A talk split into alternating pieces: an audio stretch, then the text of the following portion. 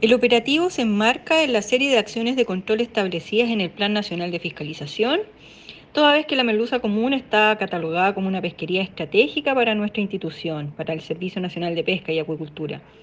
La pesca ilegal afecta directamente la conservación de estos recursos y también a la pesca artesanal, pues genera alteraciones en el precio. Por eso es muy importante hacer el llamado siempre a la ciudadanía a respetar la normativa pesquera para proteger nuestros recursos del mar y poder dar así sustentabilidad a esta actividad económica de la que dependen miles de familias en nuestro país.